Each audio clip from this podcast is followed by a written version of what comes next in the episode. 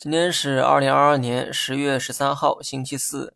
今天市场呢涨跌不一，不过呢从涨跌分布来看，上涨的数量明显多于下跌数，也算是差强人意的表现。这两天大盘的表现明显是独立于外盘。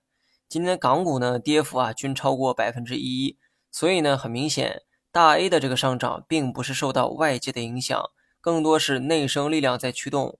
这股力量我也不知道从何而来。有人说九月份的社融数据是这波反弹的起因，这话呢的确是有些道理哈。不过呢，数据前两天就已经出来了，但昨天上午的大盘却玩起了跳水。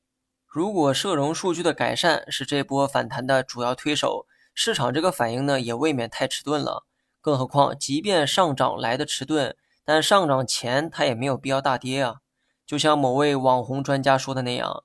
昨天中午有一股神秘力量将市场拉回到了地平线，话呢说的是有一点滑稽哈，但这股神秘力量或许就是反弹的主要推手。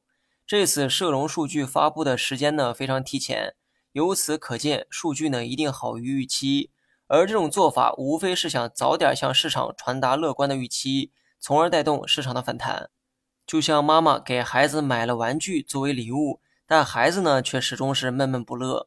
因为妈妈的这个礼物一直都是科普类的书籍，无奈的妈妈只好当着孩子的面撕开礼物的包装，让孩子亲眼看到玩具就在眼前。因为只有这样，孩子的情绪啊才会有所转变。这个小故事或许能帮助你更好的理解最近的市场。既然是妈妈有意为之的反弹，你呢要学会用半信半疑的态度啊去看待妈妈的决心呢，你要看在眼里，尽量不要挑战妈妈的底线。跌得太猛，就是在挑战妈妈的底线。但这种反弹呢，又不是市场的自发行为，看得太高又不太合理，所以短期的走势大概率就是围绕三千点附近震荡。好了，以上是全部内容，下期同一时间再见。